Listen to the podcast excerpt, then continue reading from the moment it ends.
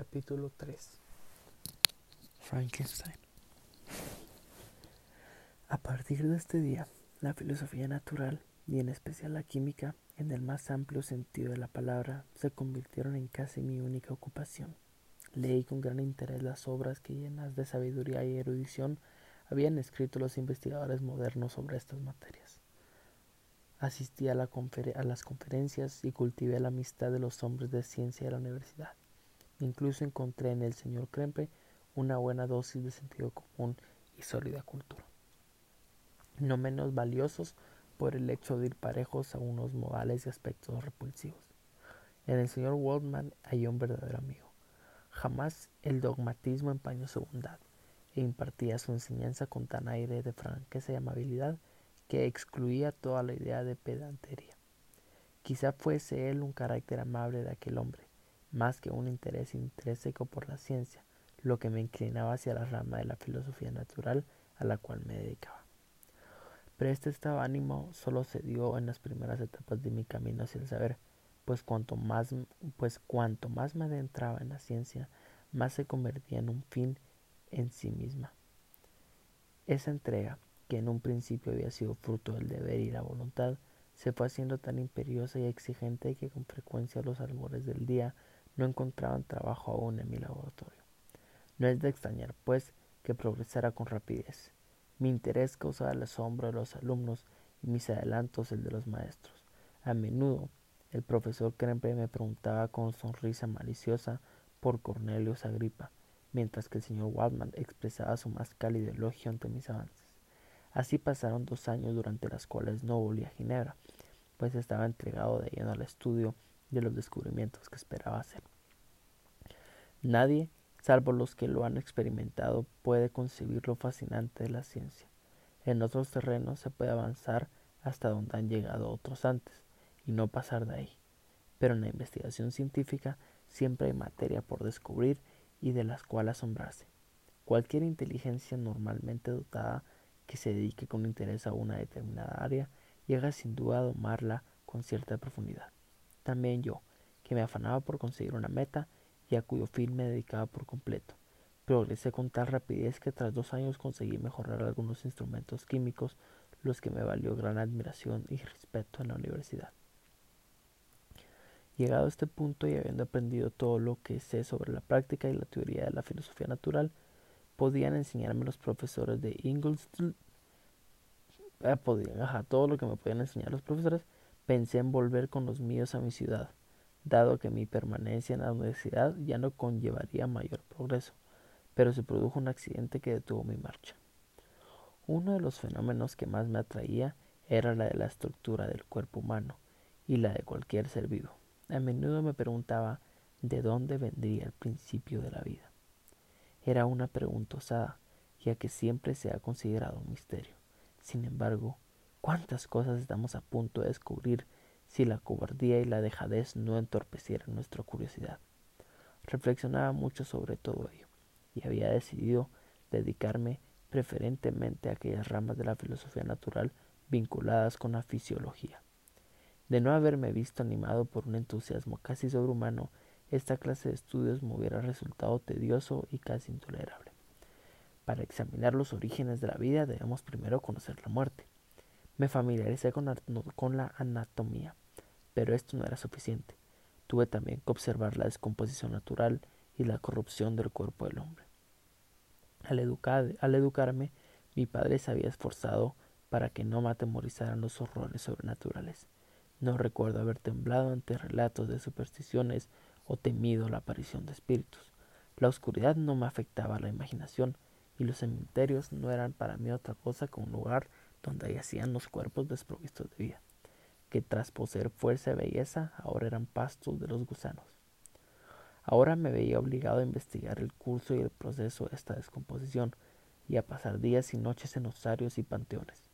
Los objetos que más repugnados a la delicadeza de los sentimientos humanos atraían toda mi atención. Vi cómo se marchitaba y acababa por perderse la belleza, cómo la corrupción de la muerte reemplazaba la mejilla encendida, cómo los prodigios del ojo y el cerebro eran herencia del gusano. me detuve a examinar y analizar todas las minuciosos que componen el origen, demostradas en la transformación de lo vivo en lo muerto y de lo muerto en lo vivo. De pronto una luz surgió de entre las tinieblas, una luz tan brillante y asombrosa y a la vez tan sencilla que si bien me cegaba con las perspectivas que habría, me sorprendió que yo, fuera de todos los genios que habían dedicado sus esfuerzos a las mismas ciencias, el destino a descubrir tan extraordinario secreto. Recuerde que no narro las fantasías de un iluminado. Lo que digo es tan cierto como el sol que brilla en el cielo. Quizá algún milagro hubiera podido producir esto, mas las etapas de mi investigación eran claras y verosímiles. Tras noches y días de increíble labor y fatiga, conseguí descubrir el origen de la generación y la vida. Es más, yo mismo estaba capacitado para infundir vida en la materia inerte. Este estupefacción en la que un principio experimenté, esta emoción en la que un principio experimenté después de descubrir, pronto dio paso al entusiasmo y al arrebato. Al alcanzar de repente la cima de mis aspiraciones, tras tanto tiempo de arduo trabajo, era la recompensa más satisfactoria. Pero el descubrimiento era tan inmenso y sobrecogedor olvidé todos los pasos que progresivamente me había ido llevando a él, para ver solo el resultado final lo que desde la creación del mundo había sido motivo de afanes y desvelos por parte de los sabios, se hallaba ahora en mis manos. No es que me atreva a revelarlo todo un golpe, como que si fuera un, un juego de magia. Los datos que habían obtenido no eran la meta final, más bien tenían la propiedad de, bien dirigidos, poder encaminar mis esfuerzos hacia la consecución de mi objetivo. Me sentía como el árabe que enterrado junto a los muertos encontró un pasadizo por el cual volver al mundo, sin más ayuda con una luz mortecina y apenas suficientes. Amigo mío, veo por su interés y por el asombro y expectativa que reflejan sus ojos que espera que le comunique el secreto que poseo. Más no puede ser.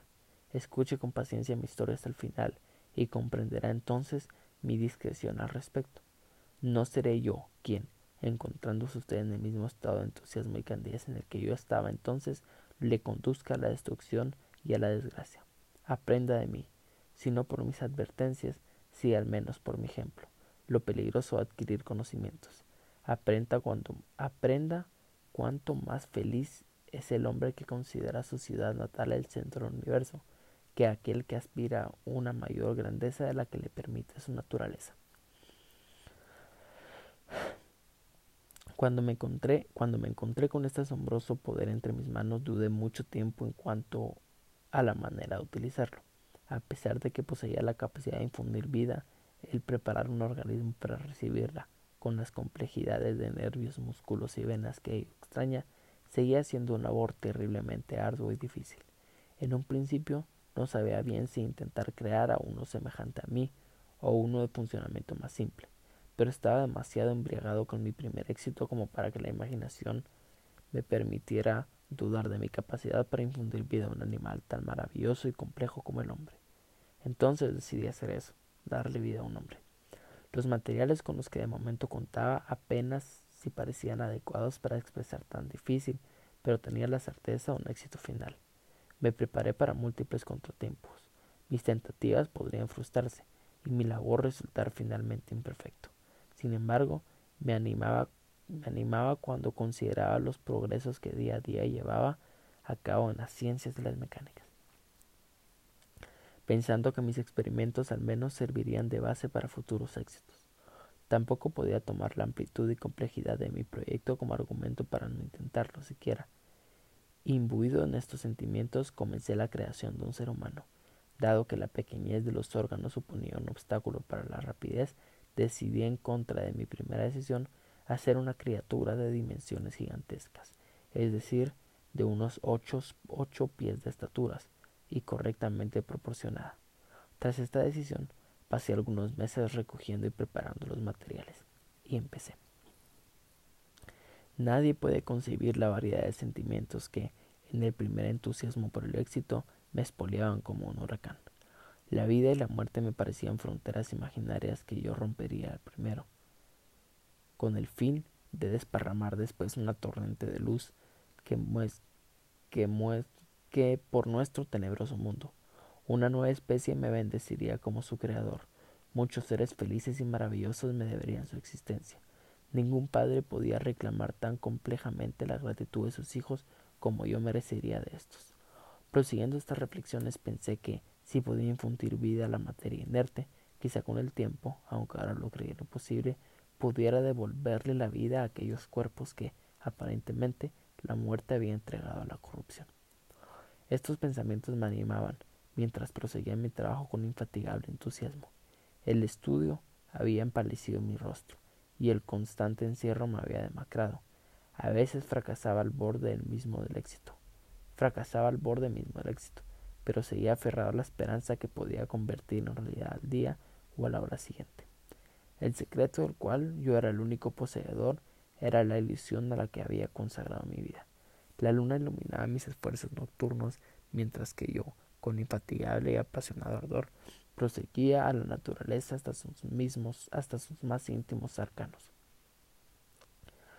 ¿Quién puede concebir los horrores de mi encubierta tarea, hurgado en la húmeda oscuridad de las tumbas, o atormentado algún, o atormentando a algún animalito vivo para intentar animar el barro inerte? Ahora me, ahora me tiemblan los miembros con solo recordarlo. Entonces me espoliaba un impulso irresistible y casi frenético. Parecía haber perdido el sentimiento y sentido de todo, salvo de mi objetivo final. No fue más que un periodo de tránsito, que incluso agudizó mi sensibilidad cuando al dejar de operar el estímulo, el estímulo innatural hube vuelto a mis antiguas costumbres. Recogía huesos de los osarios y violentaba con dedos sacrilegios los tremendos secretos de la naturaleza humana. Había instalado mi taller de inmunda creación en un cuarto solitario, o mejor dicho, en una celda, en la parte más alta de la casa, separada de las restantes habitaciones por una galería y un tramo de escaleras. Los ojos casi se me salían de las órbitas de tanto observar los detalles de mi labor. La mayor parte de los materiales me los proporcionaba la sala de disección y el matadero. A menudo me sentía asqueado con mi trabajo, pero impelido por una incitación que aumentaba constantemente, iba ultimitando mi tarea.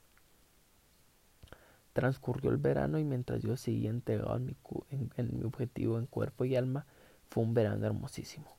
Jamás habían producido los campos de cosecha más abundantes ni las cepas mayor vendimia, pero yo estaba ciego en los encantos de la naturaleza. Los mismos sentimientos que me hicieron insensible a lo que me rodeaba me hicieron olvidar a aquellos amigos a tantas millas de mí, a quienes no había visto en mucho tiempo. Sabía que mi silencio les inquietaba y recordaba claramente las palabras de mi padre. Mientras estés contento de ti mismo, sé que pensarás en nosotros con afecto y sabremos de ti. Me disculparás si tomo cualquier interrupción de tu correspondencia como señal de que también estás abandonando el resto de tus obligaciones. Por tanto, sabía muy bien que mi padre debía sentir pero me resultaba imposible apartar mis pensamientos del odioso trabajo que se había aferrado tan irresistiblemente a mi mente. Deseaba, por así decirlo, dejar a un lado todo lo relacionado con mis sentimientos de cariño hasta alcanzar un objetivo que había anulado todas mis, mis, mis costumbres anteriores. Entonces pensé que mi padre no sería justo si achacaba mi negligencia, vicio o incorrección de mi parte. Ay, perdón, vos ya se me está secando la boca. Eso no es... Ajá, sí. Eh, bueno, entonces pensé que mi padre no sería justo si achacaba mi negligencia, vicio o incorrección por mi parte. Pero ahora sé que él estaba en lo al no creerme de todo inocente. El ser humano perfecto debe... Perdón. Pausa para recordarte el tema. El ser humano perfecto debe conservar siempre la calma y la paz de espíritu, no permitir jamás que la pasión o el deseo fugaz turben su tranquilidad. No creo que la búsqueda del saber sea una excepción, y el estudio al que te consagras tiende a debilitar tu efecto y a destruir esos placeres sencillos en los cuales no debe intervenir aleación alguna. Entonces, ese estudio es inevitablemente negativo. Es decir, impropio de la mente humana. Si se acatara siempre esta regla sin la de permitiera que nada en absoluto empañara una felicidad doméstica, Grecia no se hubiera esclavizado. César había protegido a su país, América se habría descubierto más posadamente y no hubieran destruido los imperios de México y Perú y Guate. Pero olvido que estoy divagando en el punto más interesante de mi relato, y su mirada me recuerda que debo continuar. Mi padre no me reprochaba nada en sus cartas. Su manera de hacerme ver que reparaba en mi silencio era preguntándome con mayor insistencia por mis ocupaciones. El invierno, primavera y verano pasaron mientras yo continuaba mis tareas, pero tan absorto estaba que no vi romper los capullos o crecer las hojas, escenas que en otras ocasiones me habían llenado de alegría. Aquel año las hojas habían ya marchitado cuando mi trabajo empezaba a tocar su fin, y cada día traía con mayor claridad nuevas muestras de mi éxito. Pero la ansiedad reprimía mi entusiasmo, y más que un artista dedicado a su, a su entretenimiento preferido, tenía el aspecto de un condenado, de estar condenado a trabajos forzados en las minas o cualquier otra ocupación insana. Ah, aquí está hablando de lo que él creó. No parecía un artista delicado, parecía alguien que trabajaba en las minas. Perdón, es que yo no entendí esa parte. Cada noche tenía exceso, excesos de fiebres y me volví muy nervioso, lo que me incomodaba, ya que siempre había disfrutado una excelente salud y había alardeado de dominio de mí mismo. Pero pensé que el ejercicio y la diversión pronto acabarían con los síntomas y me prometí disfrutar de ambos en cuanto, hubiera, en cuanto hubiera completado mi creación. Uf, este episodio, este episodio, este capítulo es largo. Besos.